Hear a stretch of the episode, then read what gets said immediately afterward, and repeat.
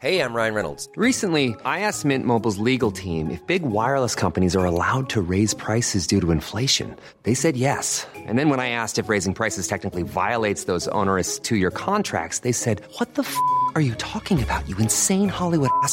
So to recap, we're cutting the price of Mint Unlimited from $30 a month to just $15 a month. Give it a try at mintmobile.com slash switch. $45 upfront for three months plus taxes and fees. Promo rate for new customers for limited time. Unlimited more than 40 gigabytes per month. Slows. Full terms at mintmobile.com.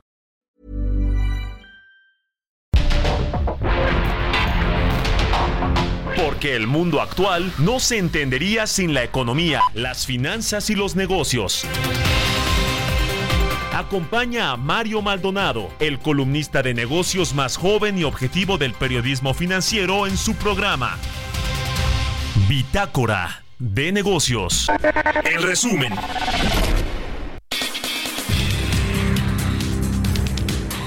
El presidente Andrés Manuel López Obrador informó que el rechazo de la propuesta migratoria en el Congreso de los Estados Unidos el pasado 7 de febrero se debió a los intereses políticos y electorales que hay en el país vecino del norte. Pues todo es ya político electoral y quieren utilizar, cosa que no vamos a permitir, el tema migratorio como otros asuntos para sacar raja en lo electoral, los partidos México no es piñata de nadie. Ana Lilia Rivera, presidenta de la mesa directiva de la Cámara de Senadores, informó que se busca que el paquete de iniciativas de reformas constitucionales y legales promovido por el presidente López Obrador se analice de manera conjunta con la Cámara de Diputados. Este jueves, la Comisión Nacional de Hidrocarburos aprobó que a lo largo de este año se reduzca de un presupuesto de 1.243 millones de dólares a 69.85 millones de dólares, aplazando así un año desarrollo del yacimiento Sama. En medio del proceso electoral de este año en México, el director general de CEMEX, Fernando González, descartó que esta situación vaya a afectar la demanda de cemento en México, ya que se verá impulsada por el nearshoring los proyectos del gobierno del presidente López Obrador. Analistas, organismos e incluso las últimas iniciativas de reforma impulsadas por la administración del presidente López Obrador han destacado un desafío aún más apremiante para el crecimiento sostenible del nearshoring en México, la escasez de agua. ¿Qué tal? ¿Cómo están? Muy buenos días. Bienvenidos a Bitácora de Negocios. Soy Mario Maldonado y qué gusto me da saludarlos. En este viernes 9 de febrero del 2024 estamos transmitiendo en vivo aquí en la cabina del Heraldo Radio. Gracias por acompañarnos desde tempranito que comenzamos la barra informativa de esta estación, por madrugar con nosotros aquí en el 98.5 de FM en la capital del país y en el Valle de México y a quienes nos escuchan en el interior de la República Mexicana también un gran saludo o en cualquier parte del mundo en la radio por internet. También a quienes siguen el podcast de Bitácora de Negocios a cualquier hora del día. A todos y a todas muchas, muchas, muchísimas gracias. Y bueno, vamos a entrarle a los temas. Este domingo, por cierto, es el Super Bowl. Y también ha generado mucha expectativa, hasta del lado musical, ¿eh? por quien va a estar allí en uno de los principales palcos de el estadio de Las Vegas, de los Raiders, ¿verdad? Juegan ahí los Raiders en Las Vegas, es un gran estadio por lo que se ve. Digo, no he ido, pero parece que es un super estadio para albergar este Super Bowl. Y vamos a ver qué lugar le dan a Taylor Swift, si llega o no esta cantante estadounidense a ver a su, a su novio Travis Kelsey allá al estadio en el Super Bowl. Bueno, vamos a entrarle a los temas, a la información. Vamos a hablar en unos minutos más con Roberto Aguilar sobre lo más importante que sucede en las bolsas y en los mercados financieros. Las bolsas suman tres semanas de ganancias. esperan datos de inflación de Estados Unidos y más pistas monetarias. Inversionistas venden más de 15 mil millones de dólares de acciones de Estados Unidos y compran títulos chinos según el Bank of America. Y Banco de México mantuvo la tasa de referencia pero abre cada vez más el camino para una posible baja de tasas. Vamos a entrar en esos temas con Roberto Aguilar, vamos a platicar también eh, con Emilio Saldaña el Piso, como todos los viernes, aquí con nosotros viene a platicar lo más importante sobre lo más importante de la información tecnológica al cierre de la semana. Vamos a hablar, entre otras cosas, con él de este anuncio que hizo Google del lanzamiento de una nueva versión de su aplicación de inteligencia artificial. Y vamos a entrarle al detalle de la inteligencia artificial, de todo lo que está sucediendo con esta eh, pues con esta tendencia, tecnología muy relevante y que, y que apuesta a cambiar el mundo como lo vivimos y lo percibimos actualmente.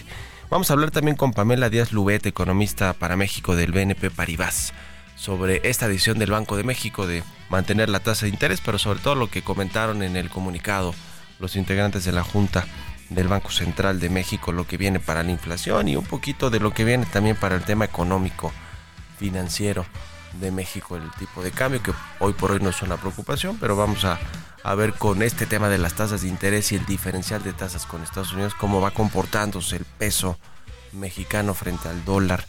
Vamos a hablar de esto, de temas macroeconómicos con Pamela Díaz Lubet. Vamos a hablar también precisamente del Super Bowl, ya le decía, de eh, los protagonistas mexicanos que son los productos que les enviamos a los estadounidenses para que hagan guacamole, por ejemplo, esas toneladas de aguacate, sobre todo de Michoacán y de otras regiones que llegan al Super Bowl.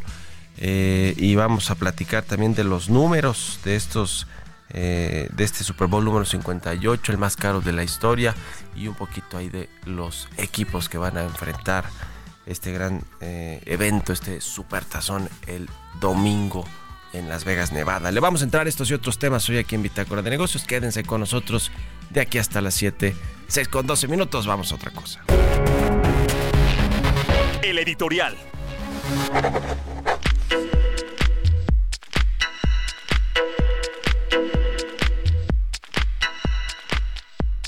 Bueno, y si bien están al rojo vivo las cosas en Nuevo León, no solo por el gobernador Samuel García y su candidato, porque creo que hay que poner las cosas en blanco y negro, y Jorge Álvarez Maínez, el candidato presidencial de Movimiento Ciudadano, es el candidato de Samuel García, del gobernador de Nuevo León, que parece que va adueñándose del partido que lidera o lideraba, ya no sé si ponerlo en tiempo pasado, Dante Delgado, a quien parece que le están arrebatando a Movimiento Ciudadano, secuestrando el partido. Mire, desde que se anunció que Jorge Álvarez Maínez, quien era eh, y fue fugazmente, muy brevemente, coordinador de campaña de Samuel García cuando intentó ser él el candidato presidencial, después vino lo del Congreso de Nuevo León, que le aceptó que se fuera, pero no le aceptó que él pusiera un gobernador interino y entonces regresó, pues más por miedo que por otra cosa, Samuel García, de que le fueran a encontrar todas las eh, cosas que ha hecho como gobernador y que lo pudieran meter hasta la cárcel o girarle órdenes de prisión, en fin, prefirió eh, quitarse ese miedo de encima a su ambición de ser candidato presidencial, pero le pasó la estafeta a Jorge Álvarez Maínez. De hecho, se acordará cómo, los destapa, cómo se destapó Jorge Álvarez Maínez en una eh, comida, en una chorcha eh, con Samuel García, estaba con su esposa, eh, que va a ser candidata o es candidata ya a la alcaldesa de Nuevo León. Y también estaba Jorge Álvarez Maínez tomando cerveza, de esas de la marca de Monterrey, de Nuevo León, y ahí la destaparon. Dante Delgado al parecer creo que ni le enteraron porque al otro día que se hizo formalmente un evento para anunciar el destape, no, ni siquiera le levantó la mano a Jorge Álvarez Maínez. Desde ahí se veía los problemas de estos jóvenes que se hacen llamar la nueva generación de la política. Y, bueno, pues ojalá no vayan a quedar como los priistas de la nueva generación del sexenio pasado, ¿eh? de Enrique Peña Nieto, que quedaron terrible esa nueva generación. Cuatro o cinco gobernados estuvieron en la cárcel o están detenidos, perseguidos por sus malos gobiernos. Así que no sé si esa nueva generación se refiere a Samuel García, pero, pero tienen otros problemas también, además de políticos, por lo que sucedió el fin de semana pasado en el estadio de Nuevo León, la foto, el, el video de Jorge Álvarez Maínez en este estadio. Ay, una disculpa, una disculpa. Eh, que bueno, pues eh, toda el revuelo, la polémica que generó esta, este, este video que se filtró de sus redes sociales, pero tienen otros problemas de carácter más bien económico y ambiental con la refinería de Cadereyta eh, en Nuevo León, que ha representado inversiones de casi 63 mil millones de pesos. Y bueno, básicamente eh, el gobierno del presidente del observador quiere mantenerla porque trae esta idea de modernizar las refinerías para que este sistema nacional de refinerías pues eh, apunte hacia la autosuficiencia energética, que México refine su petróleo, que ya no tenga que importar gasolinas, lo cual se ve casi imposible, pero bueno, es parte de todo esto esta refinería de Cadereyta, pero recientemente en la zona metropolitana de Monterrey, eh, pues se está contaminando con eh, los desechos y con las emisiones de esta refinería de Cadereyta y está ahora el debate entre cerrarla o no, entre consultas populares, de esas que le gusta tanto hacer al gobierno del presidente López Obrador, pero si gana el sí, que sí se cierre, que sí se detenga esta refinería, ya no le va a gustar tanto al presidente López Obrador porque es de sus proyectos principales la autosuficiencia energética. Así que otro punto de encuentro o desencuentro entre Samuel García y López Obrador, que al parecer se llevaban muy bien, ¿no? Que parecía que Samuel García iba a ser esquirol de Morena en las elecciones presidenciales. No sé si lo va a hacer a Jorge Álvarez Maínez, pero también se subió a ese tema Jorge Álvarez Maínez eh, como, como candidato presidencial. Así que otro asunto se le, se le junta, por si le hiciera falta al, al, gobernador de Nuevo León, Samuel García, quien por cierto está en medio de un juicio político. ¿eh? Estuvo esta semana aquí en la Ciudad de México, en la Suprema Corte de Justicia, para evitar que este juicio político le cobre factura. Pero parece que en la Corte no están tan de acuerdo con eso que quiere Samuel García. Así que ya lo veremos. Los problemas del gobernador, del joven gobernador y, estridente e irreverente como Samuel García. ¿Ustedes qué opinan? Escriban en mi cuenta de X arroba Mal y en la cuenta arroba Heraldo de México. Tecnología.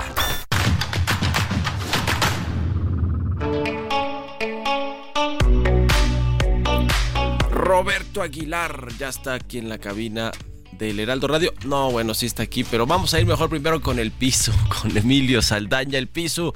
Mi querido piso, una disculpa, pero arráncate con tu sección. Buenos días.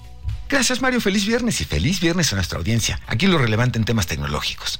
Google anunció esta semana una transformación relevante en el mundo de la inteligencia artificial. Bard, su asistente de inteligencia artificial, ahora será conocido como Gemini o Gemini.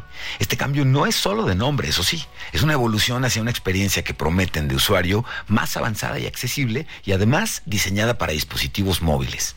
Y no solo prometen una nueva forma de interactuar con inteligencia artificial generativa, sino que recordemos, en competencia con ChatGPT, cuentan como con ChatGPT Plus con una versión avanzada de Gemini, que permite el acceso a Ultra 1.0, el modelo de inteligencia artificial más grande y capaz de Google hasta la fecha. Está disponible ya en más de 150 países y territorios en inglés y con planes de expansión a más idiomas en las siguientes semanas y meses. Por otro lado, se acerca el 14 de febrero y el uso de la tecnología para crecer nuestra red de amistades y, por supuesto, el uso de tecnología para encontrar el amor siguen en crecimiento constante. El estudio El amor en los tiempos de las telecom, en su edición 2023 que presentó de CIU, revela varios hallazgos sobre las dinámicas de las relaciones amorosas y la amistad en la era digital en nuestro país. Por ejemplo, se registró un aumento de internautas en plataformas de ligue, en donde un 61.3% de los usuarios de Internet han utilizado estas plataformas para iniciar relaciones. Han cambiado las preferencias de las plataformas de ligue de manera importante. Tinder continúa siendo la aplicación más popular en nuestro país. Sin embargo, Instagram se ha convertido en una plataforma importantísima para buscar relaciones, seguida de cerca de Bumble, una aplicación que se caracteriza, entre otras cosas, porque en los casos de relaciones heterosexuales son las mujeres quienes tienen la habilidad de iniciar la conversación. Estas apps están seguidas en menor proporción por Grindr y Badoo. Y el estudio también comparte que las aplicaciones de ligue nos devuelven la fe. 90.4% de los usuarios ha tenido al menos una cita gracias a estas plataformas. Sin embargo, hay también foco importante en las percepciones de seguridad. Tres de cada cuatro usuarios consideran que estas aplicaciones presentan riesgos para la seguridad o integridad personal.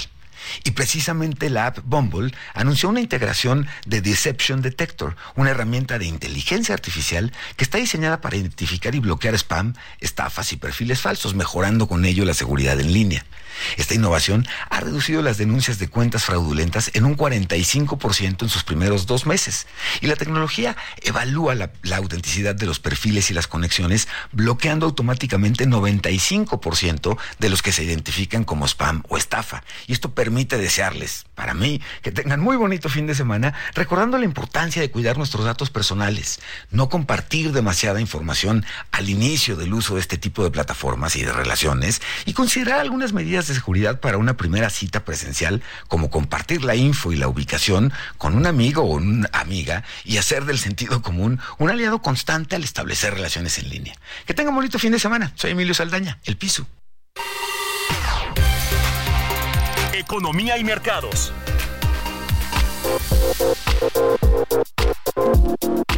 Ahora sí, vamos con Roberto Aguilar, quien ya está aquí en la cabina del Heraldo Radio. Mi querido Robert, buenos días. ¿Qué tal Mario? Me da mucho gusto saludarte a ti y a todos nuestros amigos. Se dio a conocer el dato de la actividad industrial en México del último mes del 2023 y bueno, fíjate que es interesante lo que sucedió y ahí cuenta también un poco de la desaceleración de la economía mexicana. Fíjate que en diciembre respecto a noviembre cayó 0.7% la actividad industrial, pero fíjate que si medimos la actividad industrial de diciembre de, 2023 contra el año anterior, pues no creció, se mantuvo tablas así. Estos indicadores que te decía, pues se suman también y bueno, confirman que la economía mexicana sí tuvo una desaceleración, un freno al final del año, que bueno, pues al fin, pues no alcanzó a disminuir este crecimiento superior al 3%. También te comento que las acciones mundiales operaban estables después de que Wall Street alcanzara nuevos máximos con los datos de inflación de Estados Unidos a la vista, que van a ayudar a actualizar las apuestas sobre los recortes de las tasas de interés y también definir la dirección del dólar. Pues fíjate que Estados Unidos animó el ambiente bursátil, ya que el índice del Standard Poor's 500 superó ayer los 5.000 puntos por primera vez, coronando una alza de 21% desde octubre, imparable los mercados financieros de Estados Unidos, el dólar se encaminaba a su cuarta subida semanal, empujando al yen a mínimos de 10 meses, ya que los veradores reducían las apuestas sobre la rapidez con que el Banco de Japón podría subir las tasas de interés y, la y, lo pronto que las bajaría la Reserva Federal. De hecho, bueno, el Banco de Japón, dijo el Fondo Monetario Internacional, debería considerar la posibilidad de poner fin a su control de la curva de rendimientos y a sus compras masivas de activos ahora para luego subir gradualmente las tasas de interés a corto plazo. Eso le recomendó justamente el Fondo Monetario Internacional. Te comento también que los inversionistas se deshicieron de acciones estadounidenses e inmobiliarias y compraron papeles chinos en la semana eh, hasta el miércoles. Esto de acuerdo con un informe de Banco of America citando datos de EPFR. Y bueno, pues dice que los flujos a China probablemente fueron impulsados por los fondos públicos de ese país. La renta variable estadounidense registró salidas de 15.600 millones de dólares, la mayor cifra desde septiembre de 2023, lo que se compara con un récord de 18.800 millones de dólares de entradas en China. Esto lo dijo justamente Banco of America en su resumen semanal de los flujos de fondos que entran y salen en los mercados mundiales. También te comento que OpenAI alcanzó el hito de los 2 mil millones de dólares de ingresos al cierre del año pasado. Esto lo informó el Financial Times, de acuerdo con información de dos personas con conocimiento de las finanzas de la empresa emergente de inteligencia artificial OpenAI, que bueno, que como sabemos cuenta con el respaldo financiero de Microsoft. Y bueno, pues dice que cree que puede duplicar con creces esta cifra en 2025. El tipo de cambio, Mario, cotizando en estos momentos en 17.10 y bueno, pues también hubo una implicación justamente, el peso eh, perdió ayer eh, después de bueno pues la decisión de política monetaria del Banco de México. Y bueno más que nada el mensaje y ya la lectura de lo que están dando a los diferentes posicionamientos de los miembros de la Junta de Gobierno del Banco Central. Pero bueno, ayer incluso tocó un eh, máximo de 17.14, se ha venido recuperando, pero bueno, se mantiene ahí en los niveles de 17 pesos por dólar. Buenísimo, ya veremos si es en marzo o despuesito de marzo. Fíjate que revisaba esta encuesta, última encuesta de Banamex eh, con, expertos económicos del sector privado y la mayoría citaron que en marzo, Robert, ya, ya vi de dónde te quedaste, te dejaste llevar por esa apuesta que hicimos. Pero fíjate, pero en la siguiente encuesta que hagan ya van a traer que va a ser en, en, en, abril, en abril o en mayo. Mayo, mayo, mayo, ¿verdad? Mayo o julio. Exactamente. Ya. Bueno, gracias Robert. Nos vemos al rato. En Al contrario, Mario. Muy buenos días. Roberto Aguilar, síganlo en su cuenta de X, Roberto AH. Vámonos a la pausa y regresamos. En un momento continuamos con la información más relevante del mundo financiero en Bitácora de Negocios con Mario Maldonado. Regresamos.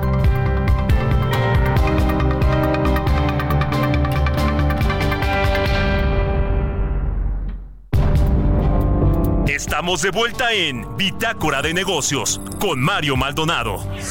Ya estamos de regreso aquí en Bitácora de, eh, Bitácora de Negocios. Son las 6 de la mañana con 31 minutos, tiempo del centro de México.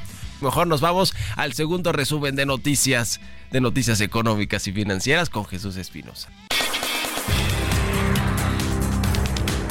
La regidora de San Pedro Garza García, Nuevo León, confirmó que la Cámara de Diputados ha entregado la constancia para iniciar el proceso de consulta popular destinado a abordar la reubicación de la refinería Cadereyta. El presidente López Obrador negó que los altos niveles de contaminación en Monterrey y su área metropolitana se deban a la operación de la refinería de Cadereyta y por el contrario explicó que se debía a que en la zona hay muchas empresas. De acuerdo con las estimaciones del Instituto Mexicano para la Competitividad, el gasto de la pensión para el bienestar para adultos mayores, uno de los programas prioritarios del gobierno del presidente López Obrador, llegará a una cifra de 2.08 billones de pesos para el año 2050. En el nuevo episodio del podcast de cada jueves, La Neta con Tatiana Cloutier, transmitido en plataformas de streaming y YouTube, contó con la presencia de Gustavo Mortón y Beatriz Cabrera, dos empresarios que respaldan las nuevas leyes en favor de los emprendedores mexicanos. Se trataron temas como el I'm Sandra, and I'm just the professional your small business was looking for. But you didn't hire me because you didn't use LinkedIn jobs. LinkedIn has professionals you can't find anywhere else, including those who aren't actively looking for a new job but might be open to the perfect role, like me. In a given month, over 70% of LinkedIn users don't visit other leading job sites. So if you're not looking on LinkedIn, you'll miss out on great candidates like Sandra. Start hiring professionals like a professional. Post your free job on linkedin.com/people today. Empoderamiento de las pymes, importancia de las pequeñas y medianas empresas en México, innovación e iniciativas del régimen simplificado para el pago de impuestos, liderazgo femenino en la industria de bebidas espirituosas, destacando el papel de las mujeres empresarias y la educación como clave para el desarrollo económico. Entrevista.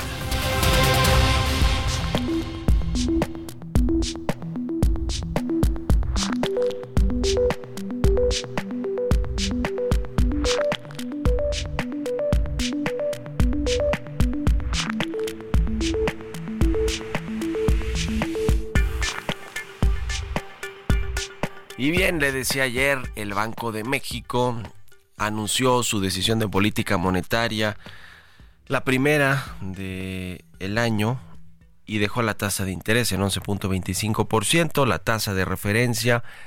Por séptima ocasión consecutiva no ha movido las tasas de interés el Banco Central. Elevó además los pronósticos de inflación a corto plazo, aunque dejó ya la puerta más abierta a recortar la tasa de interés en el, en el corto plazo también. Veremos si será en marzo o en mayo. Eh, y vamos a platicar precisamente de todo esto y de otros temas económicos con Pamela Díaz Lubet. Ella es economista para México en BNP Paribas. ¿Cómo estás, Pamela? Muy buenos días. Hola Mario, muy buenos días. Yo muy bien, ¿tú qué tal? Muy bien, muchas gracias por tomarnos esta llamada. Eh, ¿Cómo viste el tema previsible? No sé, no hubo sorpresas, digamos, que bajaran la tasa, pero lo que importaba un poquito más era el comunicado, el tono del comunicado y un poco la previsión que tienen en el Banco Central de, de las tasas de interés para el resto del año. Así es, totalmente. Es un comunicado que si bien no tiene sorpresas en materia de la acción de política monetaria como tal, sí que nos deja algunas pistas respecto a cómo Banjico está viendo ya el ciclo de recortes. Entonces, eh, déjame, por ejemplo, mencionar este cambio en, en, en, la línea de forward guidance de orientación hacia adelante, donde justamente Banjico deja de decir que va a tener las tasas en el nivel en el que están por cierto tiempo y ya menciona abiertamente que va a evaluar la posibilidad de ajustar esta tasa de referencia en función de los datos. Algo que me parece relevante aquí mencionar es el plural en las siguientes decisiones de política monetaria, porque eh, no necesariamente el hecho de que se haya introducido esta línea en el comunicado quiere decir que se viene un corte automático en marzo Este es nuestro estimado base, ¿no? Que, que sí haya un corte en la reunión siguiente. Sin embargo, creo que el comunicado es suficientemente flexible para poder permitir que eh, si algunos riesgos se materializan como una inflación más elevada de la que prevé Banjico o si la Fed eh, pospone mucho más su inicio de ciclo de cortes, entonces Banjico también pueda tener eh, un retraso en este inicio de, de relajamiento monetario, ¿no? Entonces te diría, es un comunicado sin sorpresas en la parte de acción monetaria, pero que sí nos da información respecto a cómo Banjico ya ve eh, pronto el ciclo de, cortes. ¿Tú consideras a ustedes más bien qué pronóstico traen para la baja de tasas de interés, que cuándo será y, qué porcentaje eh, o, cuántos puntos eh, va a bajar la tasa de interés este 2024? Nosotros creemos que se viene el primer corte en la decisión de política monetaria de marzo, 25 puntos base, y de ahí vemos un ciclo de cortes gradual de 25 puntos base, llegando a una tasa de cierre de año de 9.25%. Aquí me parece eh, relevante mencionar que creemos que el ciclo de cortes de Banjico va a ser lento y va a extenderse hasta 2026 hacia más o menos el segundo trimestre de 2026 es cuando nosotros vemos el ciclo, el fin de ciclo, eh, que es cuando Banjico llega a este rango neutral de política monetaria, ¿no? Entonces creemos que sí va a ser un ciclo gradual y extenso. Es decir, que baje un punto, ¿verdad? De la tasa, no, no, no está en 11.25, que baje a 9.25, dos puntos. 200 puntos. Dos puntos, dos puntos, sí. sí a 9.25 y la Reserva Federal, según lo que han anticipado en, en, Estados Unidos, la Fed, los integrantes del Banco Central de allá, es que van a reducir cerca de 75 puntos base la tasa este año. Sí, nada más que eh, nosotros en BNP tenemos un estimado un poquito eh, más elevado. Tenemos eh, más o menos 150 puntos base para este año con el corte empezando en mayo. Ok, ok que pudiera acelerarse esta baja de tasas de, interés. Eh, el tema de la inflación, ¿qué te parece con los datos que tuvimos ya al mes de enero de una inflación eh, pues alta todavía eh, con, con, los estándares que quiere el Banco de México de regresar al 3% y que, y que bueno pues en el mismo comunicado de ayer también se hablaba de presiones inflacionarias, por lo menos de pronósticos de más inflación en el corto plazo. Eh, esto, esto, bueno, tiene todo que ver con la decisión de política monetaria de la tasa de interés. ¿Cómo, lo ves? ¿Cómo ves este tema? Si fue más bien por el enero, por un tema más bien de algunos alimentos, algunos productos, o cuál es el análisis que han hecho sobre la trayectoria de la inflación? Coincidimos en que la inflación está ya entrando, bueno, no ya entrando, ya está eh, completamente dentro de un proceso desinflacionario. Sin embargo, eh, sí creo que no es lo mismo pasar de un nivel de 7.8% a un 4.6%, donde principalmente la dilución de choques es lo que ayudó a esta, a esta presión a la baja, allá pasar de un 4.6% a un 3.5% ya en el rango de Banco de México. Esto sucede porque ya no estamos... Eh, en un proceso de dilución de choques, sino ya más bien elementos como persistencia inflacionaria están tomando una relevancia más importante. Yéndonos a la lectura de inflación que se publicó ayer, eh, fue una sorpresa la alza, sí, pero hay dos elementos positivos que me gustaría eh, resaltar. Lo primero es que parte de la sorpresa a la alza estuvo relacionada exclusivamente con el incremento en el precio del tomate, del jitomate. Eh, básicamente, de la lectura mensual, este, este, incremento en precios explicó la mitad de la lectura, ¿no? Como contribución. Y el segundo elemento es que también se vino una sorpresa en la parte subyacente dentro del componente de otros servicios. Sin embargo, eh, también estuvo muy focalizada en, incrementos en vuelos eh, y tarifas aéreas, que aquí podría estar relacionado con eh, el alza en la TUA. Entonces, me, parece, me parecen positivos estos elementos porque al ser muy focalizados, muy relacionados con un solo bien, es probable que sí haya un ajuste posterior eh, ya que, por ejemplo, mejore el clima y, y, el balance entre oferta y demanda de jitomate también se ajuste, o sencillamente en el siguiente mes ya que no tengamos este choque en tarifas aéreas. Entonces, esto lo hace muy diferente a, los, a las sorpresas inflacionarias que teníamos en, años pasados, en donde se presentaban en un contexto de choques y de traspaso hacia bienes subyacentes, ¿no? Entonces, creo que sí es una sorpresa la alza, pero hay algunos elementos que sugerirían que no debemos de preocuparnos por este contagio o algo que en efecto pueda eh, hacer que la inflación se desvíe de la trayectoria a la baja que, está presentando pues ya veremos las próximas quincenas cómo le va a este índice de precios al consumidor. Eh, otros, otros factores, ¿cómo los ves? El tema del tipo de cambio, eh, lo que viene para este año eh, también con el paquete económico, el presupuesto, las elecciones, en fin, hay, hay muchas cosas que, que van a, a, jugar o van a ser importantes a la hora de hacer proyecciones económicas. ¿no? ¿Cómo, cómo ven el panorama? ¿Cómo ves tú el panorama, Pamela, en este 2024 de la economía? Claro, totalmente. Eh, para, para, para, la expectativa de crecimiento en general, creemos que se viene una desaceleración económica, es una desaceleración natural eh, después del crecimiento que, se habría presentado en 2023. Tenemos un estimado de 2.5%. De este 2.5%, solamente de puro efecto aritmético, estamos hablando de 1.5% más o menos.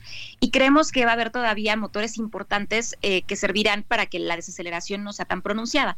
Motor número uno sería la inversión fija asociada a gasto en infraestructura y también a, a estas tendencias de nearshoring. Y motor número dos es una expectativa de que el consumo privado se siga manteniendo pues relativamente sólido. Ahora, respecto a tipo de cambio, eh, nosotros tenemos un estimado de 17.60 para fin de año. Y aquí es importante señalar que parte de esta expectativa, eh, pues favorable todavía para, para, para, el tipo de cambio, está relacionada con el ciclo económico en Estados Unidos. Entonces, esto implica que si no viene un choque a la economía de Estados Unidos, no tendríamos por qué ver eh, una depreciación significativa real en el tipo de cambio. Eh, por supuesto que todo esto está enmarcado en dos elecciones importantes este año, ¿no? La elección en México y la elección en Estados Unidos. Eh, si bien no estamos esperando sorpresas eh, que generen mucha volatilidad en la elección en México, creo que sí la siguiente administración va a estar inmersa en un contexto en donde va a tener que tomar decisiones importantes que pueden generar volatilidad cambiaria qué decisiones, cómo se lleva a cabo, por ejemplo, la, la, relación bilateral con Estados Unidos a la luz de lo que suceda en noviembre también, eh, qué va a pasar con las tendencias asociadas a la relocación de cadenas productivas, transición energética, la reforma fiscal también, que me parece que va a ser un tema eh, que sin duda va a ser eh, de mucha más relevancia en la siguiente administración. Y pues bueno, todo esto, por supuesto, podría generar un poco más de, volatilidad o de picos de volatilidad en el tipo de cambio. Sin embargo, nuestro estimado sin estos picos es 17.60 para fin de año. Muy bien, pues eh, muchas gracias como siempre Pamela Díaz Lubete, economista para México de BNP Paribas por estos minutos. Seguimos en contacto si nos permites y buen fin de semana. Al contrario, muchas gracias por el espacio y muy buen fin de semana. Que estés muy bien. Hasta luego, 6 de la mañana con 45 minutos. Vamos con las historias empresariales. Historias empresariales. Pues ya le decía, viene el Super Bowl número 58 este domingo y uno de los productos estrella, protagonistas de estos eh, grandes eventos deportivos, pues viene de México, la mayoría. Es de eh, Michoacán sobre todo, pero también algunos otros estados ya producen muy buen aguacate que se exporta a Estados Unidos. Es el oro verde, como algunos lo han querido bautizar a este producto por pues por lo bien que se vende, por la demanda que tiene y por lo caro que puede llegar a costar en Estados Unidos este producto que eh, le decía es protagonista año con año de este super evento deportivo del Super Bowl este, este domingo en Las Vegas. ¿Cuál es el estado que más aporta? Ya le, di, ya le di ya una pista, pero nos va a platicar más del tema y de cuántas toneladas se envían en estos, eh, para estos eventos a Estados Unidos. Nos platica del tema Giovanna Torres.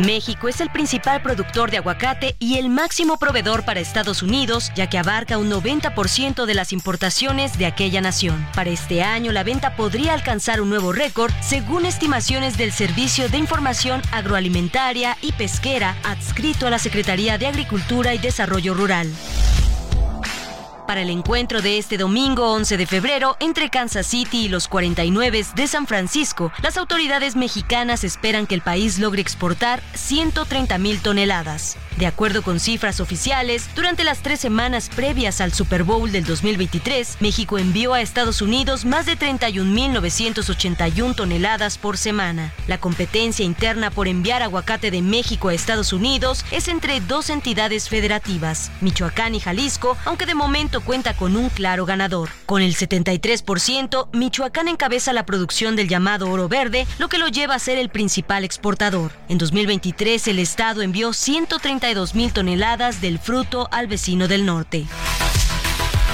En julio del 2022, Jalisco recibió la aprobación del Departamento de Agricultura de Estados Unidos para poder exportar aguacate a ese país, por lo que su producto estuvo disponible por primera ocasión para el Super Bowl del 2023. La entidad Tapatía es la segunda mayor productora de México con 309 mil toneladas y para este 2024 espera tener el 12% de la exportación de aguacate a Estados Unidos para el Super Bowl 58 con 15.227 toneladas. Para Bitácora de Negocios, Giovanna Torres.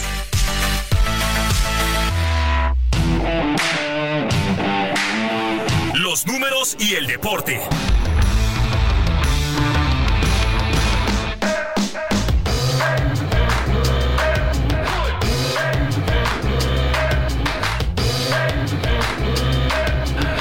Jesús Espinosa ya está aquí en la cabina del Heraldo Radio. Chucho, ¿qué nos traes? Arráncate. ¿Cómo estás, Mario? Muy buenos días. Eh, buenos días para todo el auditorio. Vamos a platicar eh, precisamente ahora de los equipos y de lo que se viene para el próximo domingo a las 5 de la tarde del Super Bowl número 58.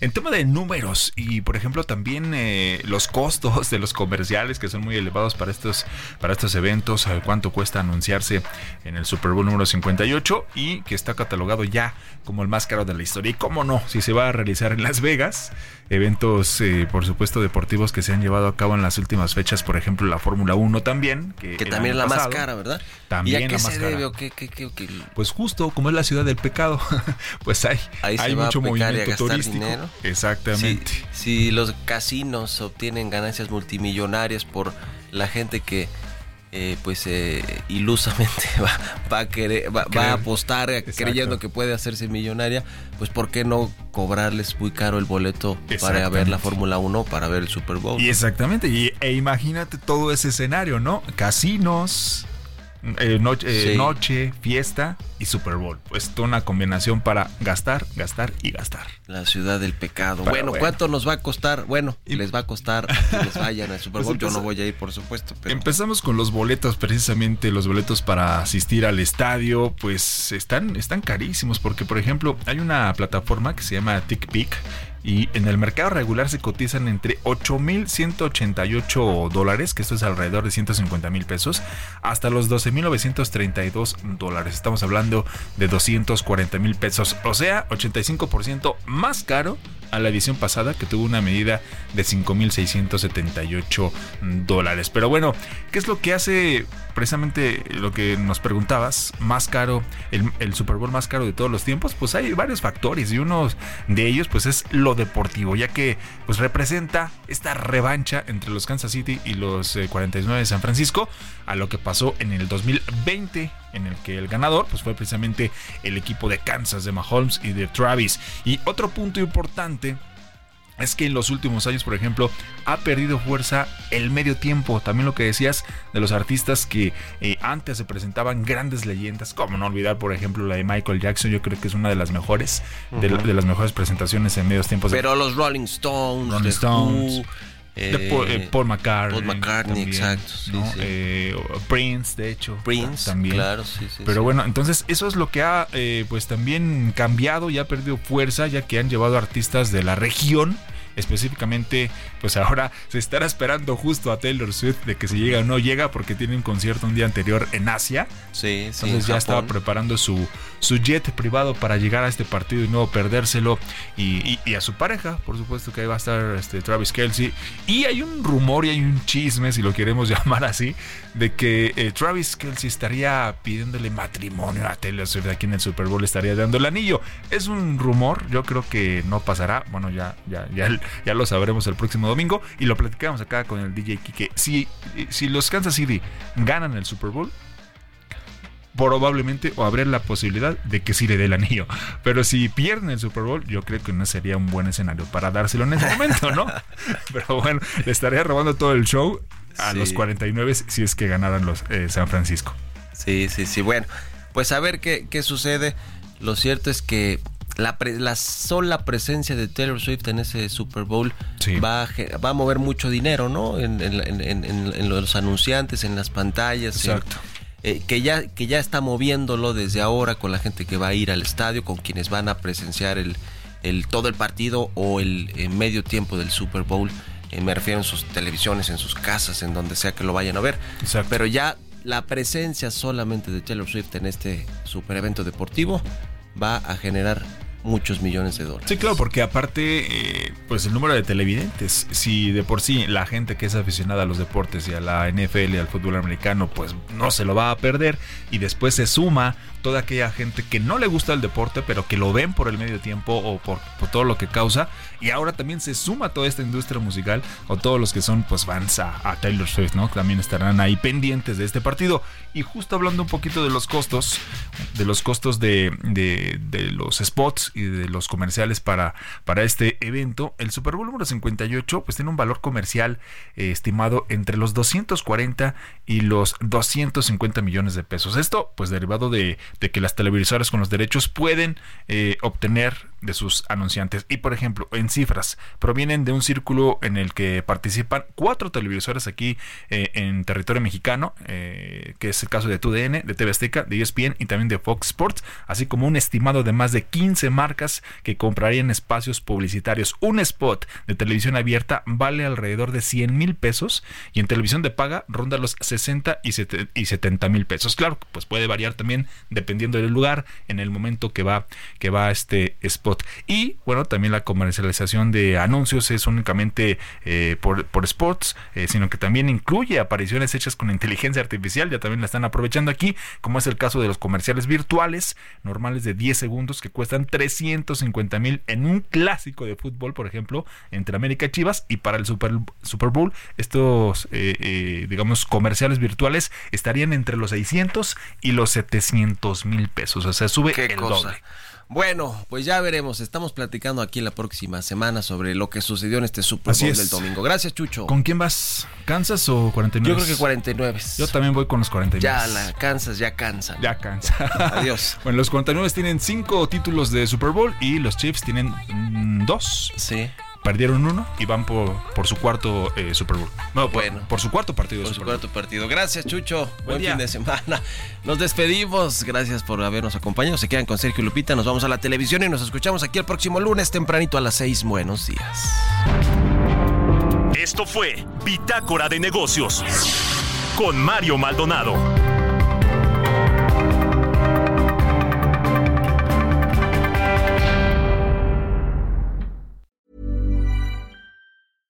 Mom deserves the best, and there's no better place to shop for Mother's Day than Whole Foods Market. They're your destination for unbeatable savings, from premium gifts to show-stopping flowers and irresistible desserts. Start by saving 33% with Prime on all body care and candles. Then get a 15-stem bunch of tulips for just $9.99 each with Prime. Round out Mom's menu with festive rosé, irresistible berry chantilly cake, and more special treats. Come celebrate Mother's Day at Whole Foods Market.